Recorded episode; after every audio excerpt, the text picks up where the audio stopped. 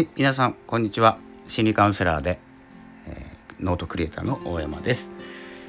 えー、今日からですねまあ昨日からなんですけれども、まあ、ノートクリエイターというか文章クリエイターとしてですね、まあ、ブロガーではあるんですけれどもちょっと違った感覚で文章を書いております。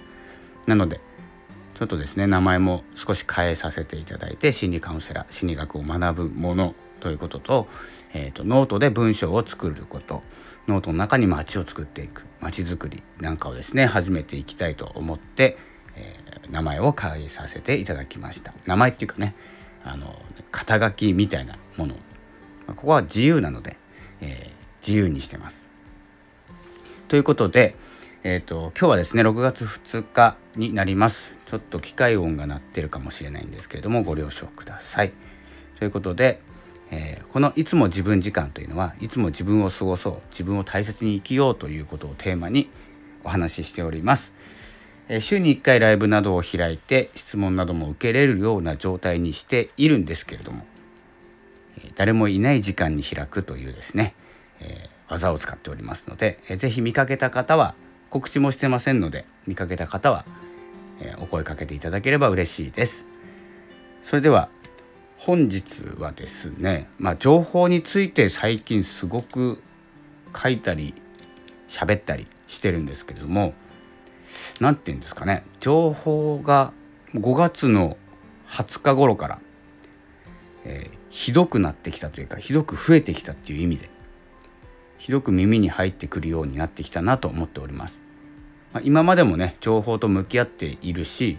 えー、何をしてでも情報は入ってくるんですけれどもこう世界を揺るがすとか自分に関係してくるであろうですね情報が、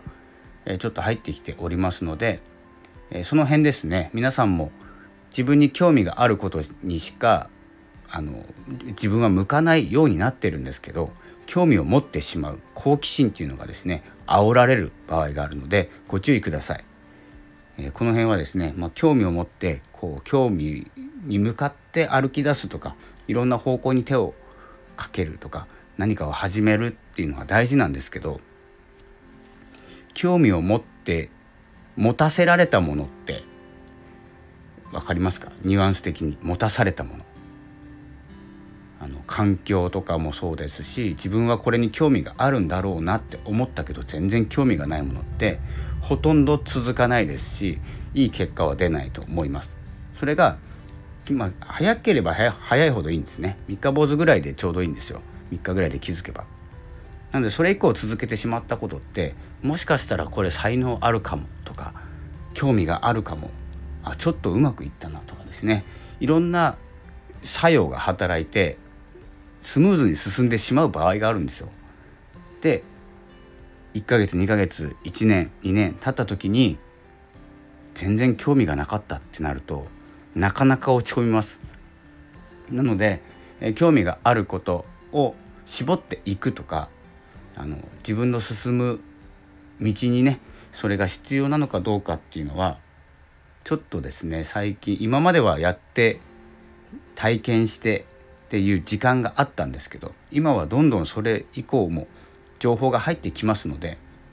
えーとまあ、好き嫌いとかですね、えーとまあ、必要必要じゃないっていうのは誰かに合わせるんじゃなくて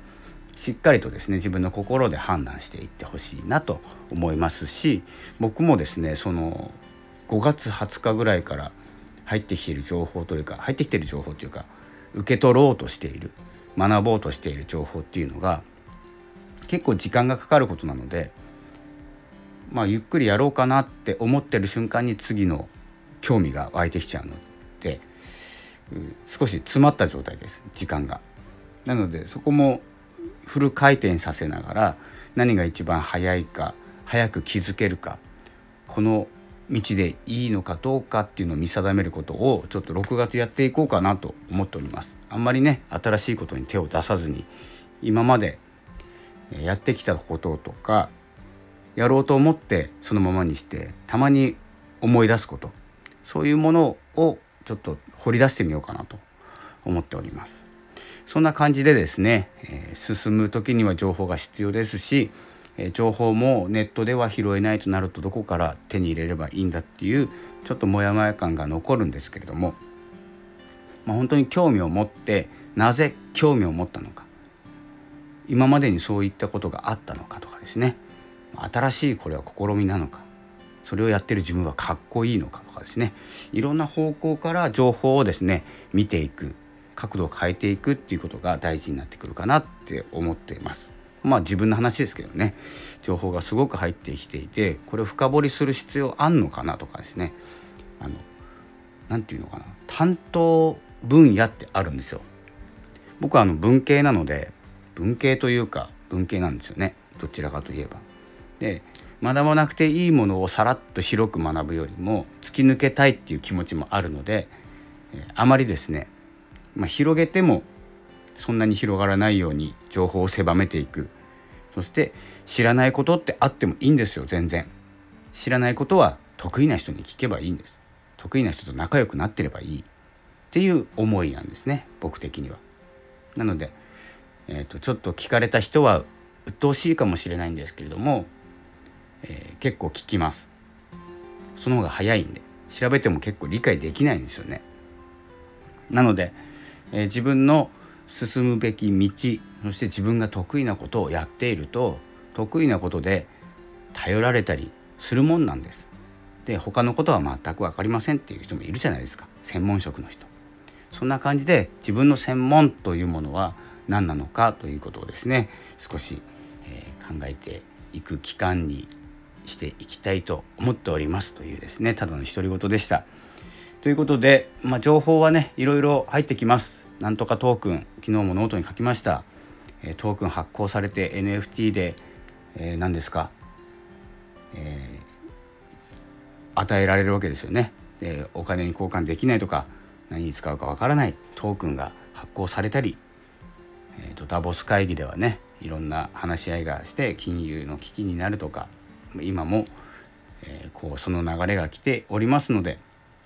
えそういう情報をですね例えばダボス会議って何なのか、え、何カ国の方が何人が参加していたのかでセクション的には何個あるのかとかねあんまり知らなくていいじゃないですか深く。ね、400とかかなセクション的にはそういう分かれたものをですね、えー、全部覚えるとか世界の経済を知るためには全部読むとかねそういうのは必要ないと思うので自分に必要なもの必要な量だけ手に入れながら深掘りしたりそして自分の時間を作って好きなことをしたりやっぱりこのエネルギー状態ね自分が心地いいと思う状態で止めておく。きついとかね我慢するとかもう結構やんなくていい気がしてます。なので何もまだまだ愛でね寝っ転がってスマホいじっているっていうのも結構ありなんですよ。僕の中では。エネルギー状態的に。そうそうしてるうちに思いつくんですよ。そのえ心地いいエネルギー状態を保っておくと心地いい状態の行動っていうのが。なので全然行動できないなとかサボってるなって思った時はそれをしっかりと受け入れるということですね。今はしっかりサボる。